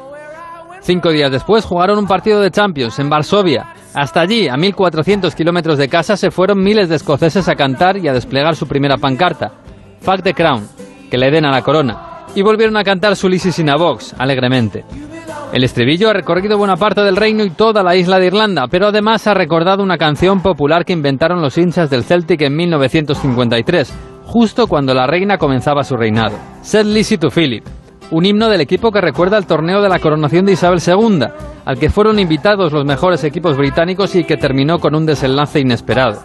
La final, ante 117.000 espectadores, la disputaron el Celtic y el Hibernian, los dos equipos escoceses fundados por migrantes irlandeses y declaradamente republicanos. El Celtic ganó el torneo y recibió la copa como un guiño sarcástico del fútbol pro-irlandés. Los hinchas recrearon en la canción un diálogo en el que Lizzie, la reina, le preguntaba a Philip, su marido, cómo podían evitar que el Celtic ganara a los ingleses en el torneo. Y la respuesta era que solo podrían lograrlo derrotando al ejército de hinchas escoceses e irlandeses que los apoyaban. Aquel Celtic era tan poderoso que acabó ganando la Copa de Europa en 1967. Y la historia fue recordada en 2019 por el escritor Paul McQuaid, en un libro titulado como la canción Said Lizzie to Philip, cómo el Celtic estropeó la coronación. Mucho más que un libro sobre fútbol o sobre el juego y los héroes deportivos en un torneo que ya pasó, es un ensayo sobre la identidad del Celtic y su afición. Un equipo que mantiene hoy el legado republicano y su rebeldía ante el poder inglés. En el último partido en Celtic Park sonó set Lizzie to Philip y se desplegó un enorme mural en la grada con la imagen de Paddy Coyle, la icónica fotografía de 1967 en Derry, un niño con máscara antigas y un cóctel molotov en la mano. Nadie sabía que la reina estaba a punto de morir. La próxima semana el Celtic al fin volverá a jugar en casa y sus hinchas volverán a manifestarse, y lo harán con contundencia, aunque quizás este sábado en el Irlanda-Escocia veamos un pequeño aperitivo. En Alquiler Seguro cumplimos 15 años mejorando día a día los servicios a inquilinos y propietarios. Desde el inicio hemos garantizado viviendas listas para entrar a vivir en las mejores condiciones sin necesidad de avales bancarios y trámites innecesarios. Alquiler Seguro 910-775-775. 15 años mejorando el mercado del alquiler. La mesa de siempre. A la calita de siempre. ¿La cabaña de siempre? Las butacas de siempre. La ruta de siempre. Para regalo como siempre. Sueldazo del fin de semana de la 11. Todos los sábados y domingos puedes ganar un premio de 5.000 euros al mes durante 20 años. Más 300.000 al contado. Bien, acostúmbrate. A todos los que jugáis a la 11, bien jugado. Juega responsablemente y solo si eres mayor de edad. En Onda Cero, La Cultureta.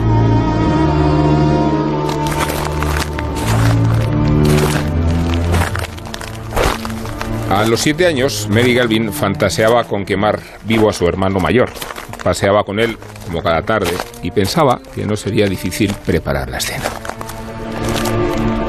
Su hermano de 27 años estaba convencido de que Mary Galvin era una reencarnación de la Virgen María y aquel delirio lo empujaría a cumplir lo que ella ordenara.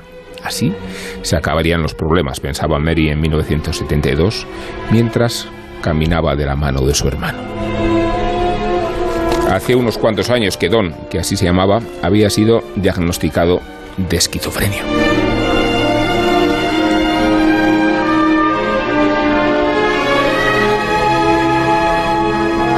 Don era el mayor y Mary la pequeña de una prole de 12 hermanos, 10 de ellos varones.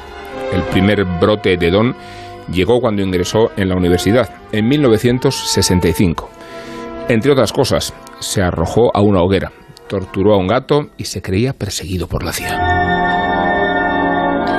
Entonces el matrimonio Galvin no sabía que aquello no era más que el principio. De sus 12 hijos, otros 5 habrían de sufrir brotes psicóticos recalando uno tras otro en el mismo diagnóstico. Estaba Peter, el más joven, que se pasó años rechazando el tratamiento. También Matthew, que creía ser Paul McCartney, o que el tiempo variaba según su estado de ánimo.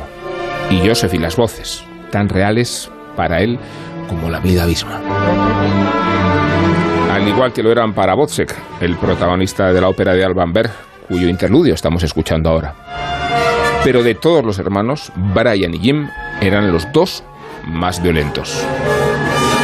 Si ni siquiera hoy existe un consenso médico acerca del origen y funcionamiento de la esquizofrenia, la psiquiatría se enfrentaba a lo desconocido cuando esta enfermedad comenzó a desmembrar a la familia Galvin en su casa de Hidden Valley Road. El periodista estadounidense Robert Colker se acercó a Mary Galvin y a algunos de sus hermanos muchos años después, en la década de 2010, para escribir el relato de ese desmembramiento a través de sus testimonios.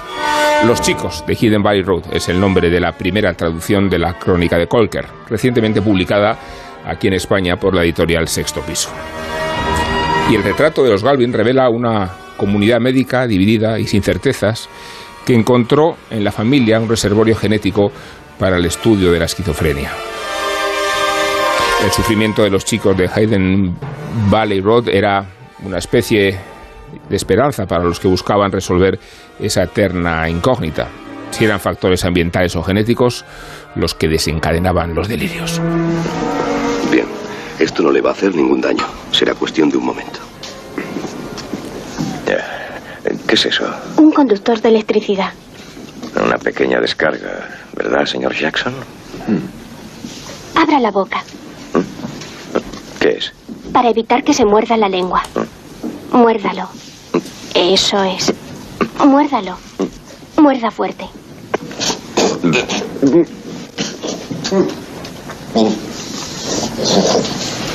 ¿Preparado? Preparado.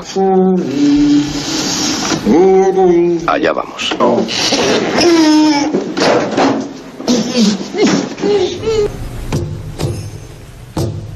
Tan solo tres años antes del primer brote psicótico de Don Galvin, Ken Kesey publicaba la novela Alguien voló sobre el nido del cuco. La habrán reconocido. Después adaptada al cine por Milos Forman. En ella el personaje de Jack Nicholson lo habrán reconocido. Encarnaba al loco cuerdo, a la mente libre frente a la psiquiatría autoritaria del electroshock, las lobotomías y las drogas paralizantes. Según destaca Colker en su relato, la antipsiquiatría crecía en los 60 al calor de otros movimientos de la contracultura, que las novelas como la de Kesey abandonaron. Autores como Sartre hacían germinar la idea de que la psicosis era una vía de escape a la mediocridad de la existencia. O el psiquiatra francés finés Martí Olavi Sirala, que en 1961 describía a los esquizofrénicos como profetas que percibían de una forma especial la neurosis de nuestra sociedad. Y según apunta Colker, esta no era ni de lejos la primera vez que la enfermedad mental se relacionaba con una especie de clarividencia espiritual o artística. Ahí está el furor del Art Brut en los años 40, la colección de lienzos pintados por pacientes de hospitales psiquiátricos, especialmente esquizofrénicos, que cautivaron a André Breton y a otros exponentes del surrealismo.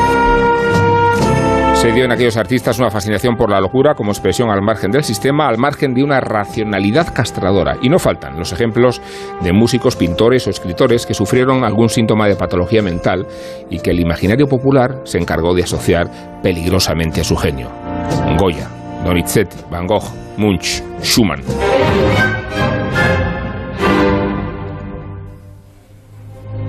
En otro libro recientemente traducido y publicado en la editorial Sexto Piso, la escritora y paciente de esquizofrenia Esme Weibumbang descarta todo lo novelesco de su enfermedad. En todas las esquizofrenias cuenta esta escritora que de vez en cuando se cruza con gente que niega las patologías mentales, que mencionando a John Nash y una mente maravillosa, asegura que sus síntomas son capacidades especiales, que la mente enferma es también la que produce ideas brillantes y que la esquizofrenia sería el precio que paga la humanidad por la habilidad de escribir óperas conmovedoras o discursos estremecedores. Esta escritora responde a este discurso desde los confines de la conciencia en los que se ve atrapada. Lo hace en un párrafo demoledor que podría imaginarse en boca de cualquier miembro de la familia Galvin. Si la creatividad es más importante que ser capaz de aferrarse al sentido de la realidad, podría tener argumentos válidos para mantenerse en la psicosis. Pero el precio que se paga por ello es tan alto que probablemente ni yo ni mis seres queridos querríamos pagarlo. Culturetas, hablemos del caso extraño de los Galvin, del retrato de Robert Colker, del estigma de la esquizofrenia y de los significados que durante siglos le ha dado la cultura a la enfermedad mental en casa de los Hidden Valley Road. Ah, una cosa, Termina Schumann y avanzas tú. Eh, No, pero yo antes- mal- no, perdón. el- no, no, quería deci- hablar del malentendido de la, de la foto de la portada del libro de sexto piso. Eh, Es decir, el libro, la, la portada Como están viendo los oyentes. la portada es una gran escalera y toda la familia así de arriba abajo. Como los Trapp. Parece como los trap o como Mm. las la, la carátula de Succession. Sí. Eh, Es una foto de ese tipo. Es decir, hay que decir que esos 12 hijos vivían en el sótano, en literas, en, una- en, un- en el sótano todos juntos en litera. Eh, que eso también a- ayudaba a la, a, a- a la enfermedad. Eh, es verdad Y no- que hace y que un no libro- están todos en la foto. no, ¿no? ya, ya no, hay ni, no están las niñas. Sí, que las sí. niñas han sido las que han propiciado el, el libro porque conocían al, al- al periodista que finalmente escribió el libro y entonces querían contarlo y entonces él consiguió hablar con todos los que estaban vivos, incluida la madre. La madre que tuvo que soportar, es decir, eh, pese a las críticas de la madre hipercontroladora y todo eso, tuvo que soportar esa fase de la psiquiatría en la que acusaban a, la- a las madres de, de lo que pasaba. Entonces, el, el libro es fascinante porque cuenta la historia de esa, de esa familia. Ha, ha entrevistado a, a 100 personas. De hecho, se matriculó en neurociencia en, en el MIT y vio que no entendía nada. Y entonces decidió hablar con expertos de esquizofrenia porque a la vez que hace el repaso de la familia, hace un estudio de la esquizofrenia y de no, no es un manual eh, eh, eh, como él se, se encarga de, de rematar sino sino sino el eh, eh, cómo se ha tratado la esquizofrenia a lo largo de los años, es decir, desde ese momento en el que se, se acusa a los padres eh, y se dice que no es una cosa biológica, el Congreso de Puerto Rico en el que se dice que, que- tiene una base genética y que, y que hay muchas más posibilidades de que una familia que padece la esquizofrenia la, la, la transmita que una familia que no la, que no la tiene, pero que se necesitaría un grupo grande para estudiarlo y, llegar y llegar a conclusiones. Y entonces eh, el Lindelisi, que era eh, una pupila de Rosenthal, que es el que dice eso en el Congreso de Puerto Rico, la que ha oído hablar de, lo, de esta familia y entonces ya, lo, ya los, lo- los estudian. Pero es verdad que es una historia fascinante, primero porque es una enfermedad desconcertante que además no tiene cura en el sentido de que la medicina, lo que se usa ahora es lo que se usaba hace 50 años, que lo, que lo, lo dice él, y es verdad que, que- que el libro es bastante impresionante en su concepción Y en su forma. y en el desarrollo, es decir, porque está escrito como una novela de intriga y a la vez con un rigor. a- a- a- Claro, lo que, Lo que decíamos antes. de, Sí. de Kelso, sí. Sí. No, no, yo me estoy plenamente de acuerdo con lo que dice Rosa. Me interesa muchísimo, además, la insistencia que él tiene en analizar de manera escrupulosa, ya que hablábamos antes de lo que se puede o no se puede hacer, el, el desgranar lo que han sido los avances en cuanto a las motivaciones históricas de unos y de otros, pues eh, que, por ejemplo, el gran avance en, en Estados Unidos en la reforma de los psiquiátricos viniera por la propia, el propio interés del presidente Kennedy por haber tenido la experiencia cerca en su, en su familia con, su- con, la- con las lobotomías, esto que hablábamos antes, los tratamientos de, electro- de electroshock, habla mucho de la humanización de, de- del tratamiento de los enfermos, de, la- de la atención a los, enfermos mentales y al mismo tiempo como efectivamente la esquizofrenia es ese tratamiento que sigue siendo los poseídos de entonces, los que, está, los que tenían el demonio dentro y que hasta hace prácticamente mm, un siglo estaban estabulados y olvidados porque era la locura absoluta. Y como también en gran medida, o sea, aparte de lo fascinante que es el relato de, los, de los Galvin en sí, la, el- el- la, la- la explicación que él hace eh, a la- divulgativa de intentar distinguir mm, todo lo que tenemos confundido a partir del cine, sobre todo ahora que estábamos con alguien voló sobre el nido del cuco, pues habla de cómo, por ejemplo, la personalidad múltiple se, se confunde con la esquizofrenia cuando son dos dolencias distintas Sí. y están discriminadas desde hace muchísimo tiempo, igual que la bipolaridad, que es una cosa mucho más común y mucho más tratable de lo que es la esquizofrenia. Y la- la- lo injusto, a partir de casos concretos, aparte de los, de los Galvin, de eh, mm, cómo afecta a las vidas y a las, digamos, las evoluciones personales de, de diferentes personas, o sea, de diferentes entes, el, el- el- el que esto, que, que no solamente no tiene solución, sino que te imposibilita pa- muchas veces eh, para tener una vida medianamente razonable. Por otra parte, hay esquizofrenias que son leves y que tratadas pueden estar perfectamente integradas, Hombre, pero, pero desde- y se ha avanzado muchísimo, pero el conocimiento y la certificación de por qué sucede y qué es lo que la motiva sigue siendo, a pesar de Sí. que esté confirmado el tema genético y el tema, que esto es importante, el tema químico-mental. O sea, que muchas veces, si se dan casos de befrénicos, por ejemplo, que en la primera juventud, sobre todo alrededor de los 20-25 años, a partir de consumo de sustancias, derivan de alguna manera Sí. en eh, brotes psicóticos o brotes esquiz- eh, esquizofrénicos, que, no, que muchas veces se ha identificado Es que de el hecho, mal, mal fíjate, hecho Isabel, que es en ese sentido, eh, cuando se frivoliza un poco con, con la marihuana y su extensión y su legalización, no es que provoque la marihuana la esquizofrenia, supuesto que no. pero que puede destapar en la fase de, Sí, sí. de repercusión neu- neuronal, de la, de la elástica y la plasticidad neuronal, eh, unas enfermedades que si no, no se Sí, desordenarían. estarían latentes, sí, sí, es. En determinadas edades y en determinadas circunstancias de, de creación neuronal, ¿no?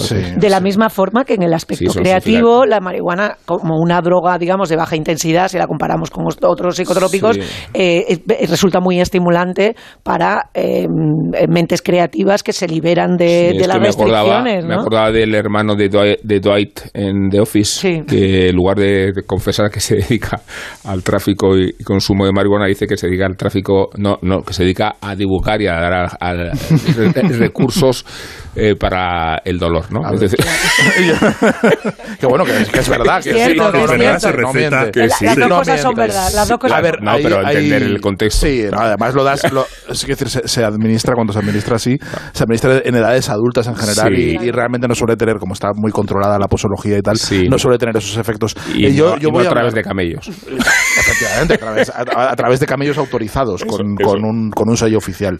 Eso El, eh, yo voy a hacer como Nacho y Bernón ya, eh, y voy a voy a hablar del libro sin haberlo leído, que, es porque no, no, no, no he tenido tiempo, pero me están dando muchas ganas. Eh, pero me parece muy Te has interesante. equivocado de libro, ¿no? Esta semana. Esta, esta- esta semana me he equivocado, pero Había uno que no- porque además el de personalidad de poder me lo he chupado entero. quiero decir, o sea, no, no hay, no he, no he leído este para leer el otro, con lo cual me- efectivamente he, he he caído en la casilla equivocada. El, pero a mí es un tema que me interesa mucho por, por, eh, porque creo que que todavía hay mucho romanticismo en torno al, a, al- a la, a la enfermedad mental, a la esquizofrenia, y, y creo que el legado que, que dejó la, la antipsiquiatría, que se llamaba en los años 60, eh, probablemente en la, en la eh, en la profesión, en el tratamiento de la enfermedad, en la medicina, eh, ya está superadísimo, pero culturalmente creo que han dejado un pozo enorme ¿no? en, la, en la visión que tenemos de, de- de la esquizofrenia y creo que, que que, que no hace ningún bien, con lo cual estas historias eh, desmitificadoras y que revisan ese, ese, ese pasado que todavía está muy vigente, por ejemplo, en la literatura de Cristina Morales. decir, Volvemos la- al principio. la literatura- ¿verdad? Es decir, o sea, Estaba no, me leo el libro, pero ato los programas desde el principio y el fin, ¿no? Los, los, los redondeo. El, la, Cristina Morales es una representante de esa, de esa, de esa forma de, de, de- de romanticismo un poco adolescente que viene de los años 60, que viene de, de- de Michel Foucault, por ejemplo, que escribió una historia, una historia de la locura en varios volúmenes, que empieza con la imagen de la balsa de los locos, ¿no? El, eh, que es una imagen muy poderosa, es un libro precioso, el de la historia de la locura de Foucault, eh, pero, pero siniestro, de- pero siniestro efectos. Él, él cuen- él cuenta que todos los, lo- los locos al- en la Edad Media eh, eran confinados en lazaretos y también en balsas que iban ríos a- río abajo para que no se para que para que no se relacionasen con los demás ¿no? La- es, es una imagen literaria muy potente que usa que usa a lo largo de toda la, de todo el capítulo. Y lo que buscan es liberar a los locos de esa balsa no de, de decir bueno es que no lo- los hemos apartado de nuestra vista pero en realidad son lo mejor de en fin de la, la- la mente más liberada. Y eso es lo- e- e- esa esa idea que, mm, que en fin que desastrosamente eh, se hace fuerte entre muchos psiquiatras, entre Robert Lyne, por ejemplo, ha citado otros eh, Rubén, ¿no? Pero, pero Robert Lyne era un tipo. eh, Claro, y Thomas Sass. Thomas Sass. Bueno, Ro- Robert Lyne hacía una, una cosa tremenda, eh, este tío en, en- en Escocia, eh, que era la, te- la terapia del rebirthing. Él, él- él decía que para, que para liberarte tenías que volver a nacer. Entonces eh, escenificaban una, un, un segundo nacimiento con un útero, con un útero artificial artificial. Parece como de, Entonces, si es tú como del volvías, dormilón, claro, ¿no? Es como Sí, de o, o la psicomagia, ¿no? Claro, o la psico- pues todo eso ha hecho Bueno, mucho daño y Khloe está- Kardashian ha posado con el niño que ha tenido en un vientre de alquiler y ha posado en el hospital. pero ha, pero ha renacido también ella. Ha, Se ha, se ha Ha vuel- ha despeinado. vuelto a nacer. Se se la- se ha limpiado la cara. que tienes que, lo- tienes que romper el útero y entonces volver otra a nacer y todas esas cosas. Y, y creo que eso sigue muy vigente, muy presente, ¿no? Esa idea que hace mucho daño eh, al aproximarse a, al- al- a la enfermedad mental, al tratamiento, y creo que en España eh, especialmente tenemos un problema grave, que es un problema grave de porque no hay una atención eh, buena, así como tenemos una atención sanitaria excelente para, para otros aspectos, la, la- la hecho, atención es, es un, es un desastre. recordaba, Guillermo, abandonados en la, en la balsa de los locos. el- y solo, sí. terminar, y si, si mantenemos estas visiones eh, románticas y libres, nunca jamás llegaremos a, a tener la fuerza política suficiente para obligar a tener eh, la atención que rápidamente merecen. quiero apostillar que creo que el libro de Cristian Morales, o sea, no no me gustaría hacer un juicio moral demasiado estricto sobre Sí. esto, porque no creo que incurra en eso. Eh, en, en parte Yo estoy de acuerdo, sí. pero yo creo que no, ¿eh? Yo creo que no. Yo creo que refleja Yo creo que parte es una- también es- parte del es- es algo de las- Foucaultiano. yo creo que es parte de las dificultades. Lo que no es es paternalista. Y ya acabo, porque si no sería otro debate. No, es que además hay que darle a Guillermo, esta, esto me Sí, gusta yo- mucho. Un minuto para resumir la esquizofrenia. No, yo, yo iba a citar a, a- a Foucault como, como lectura im- imprescindible. Tampoco me ha dado tiempo al- a, leer el libro de, de Keller, pero es verdad que si hay un libro que nos permite entender cómo la, la- la locura ha sido tratada como una forma de represión durante tanto tiempo y no, y no el camino de la curación, es, eh, es el libro de Foucault, que es su primer libro, La historia de la locura, en esta obsesión de Foucault por tratar de entender todos los sistemas de represión y de control a lo largo de, de la historia. Yo creo que sigue siendo un libro súper vigente. Los chicos de Hidden Valley Road eh, es un libro extraordinario. Fantástico. Eh, lo recomendamos y nos da pie Estupendo, ¿eh? en una ruptura total de guion eh, con la JF que nos va a hablar de, de Paul McCartney. Es que uno de los, de los muchachos de esta familia se creía Paul McCartney, ¿no?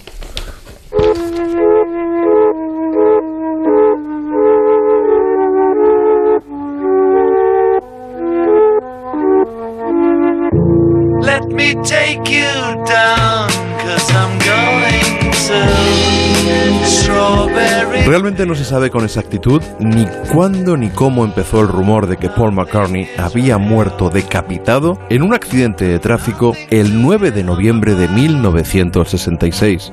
Pero lo cierto es que casi tres años después se convirtió en la teoría conspiranoica favorita de los campus universitarios de Estados Unidos. Gran parte de culpa la tuvo The Northern Star, el periódico de la Universidad de Illinois, que el 23 de septiembre, como hoy, pero en 1969, publicó esa historia. Las populares college radios hicieron el resto y finalmente se extendió como un reguero de pólvora hasta que esta teoría tuvo su eco en un montón de emisoras de radio y periódicos convencionales a lo largo y ancho de Estados Unidos durante el mes de octubre. La revista Life incluso envió a un reportero y a un fotógrafo a la granja escocesa de Paul. Tras una primera reacción agresiva, el bajista de los Beatles pactó una foto que acabó en la portada de la publicación, a cambio del rollo con esas primeras instantáneas en las que no salía muy bien parado. Lo normal es preguntarse en este preciso momento, pero ¿cómo va a estar muerto Paul si siguió grabando discos después de ese 9 de noviembre de 1966? La respuesta es bien sencilla. Fue sustituido por William Shears Campbell, el ganador de un concurso de dobles de Paul McCartney, teniendo en cuenta que los Beatles habían decidido dejar de girar en agosto de ese mismo año y que hasta finales de mayo de 1967 no se publicó su siguiente disco, el Sgt. Peppers, habría dado tiempo de sobra para perfeccionar la suplantación. Bromas aparte, cabría preguntarse también, ¿y qué pruebas aportaron los conspiranoicos? Para ellos, los Beatles fueron dejando pistas y presuntos mensajes ocultos en canciones como Glass Onion, Strawberry Fields y también en otras al ser reproducidas hacia atrás. Otro de los argumentos habituales es la contraportada del Sgt. Peppers, en la que Paul es el único que sale de espaldas. Pero la más repetida es la portada de Abbey Road, en la que Paul cruza el mítico paso de cebra con el pie cambiado respecto a sus compañeros. Además, a diferencia de estos, va descalzo, lo que automáticamente parece ser que le convierte en un cadáver. John viste de blanco inmaculado y representaría a un ser celestial. Ringo es el enterrador con ese negro riguroso y George, en vaqueros, sería al que le tocó cavar la tumba. Para terminar, en esa fotografía aparece un mini con una matrícula que reza LMW 28 IF. Lo que ellos traducen como Linda McCartney Whips o Widow, y 28 serían los años que tendría Paul, Eve, cuando se publicó el disco. Habría que decirles que en ese caso, Linda conoció a Paul durante la grabación del álbum blanco en 1968, por tanto ni sería viuda ni lloraría, porque su Paul sería el impostor. Jaque mate, conspiranoicos.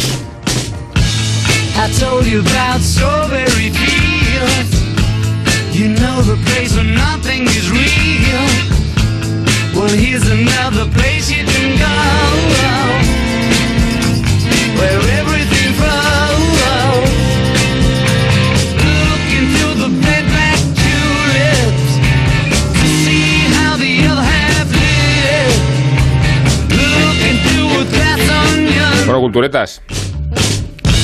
Vaya programa comprometido este, ¿no? Que enjundia, que espesor, ¿no? Muy que... áspero, muy bronco.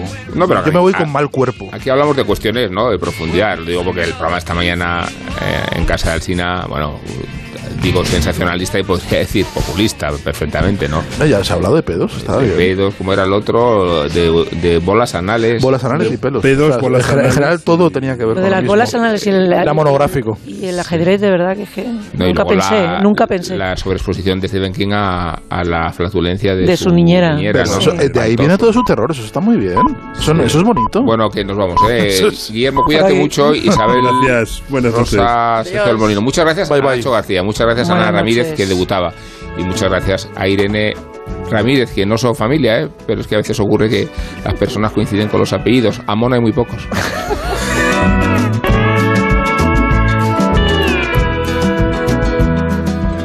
Son las tres.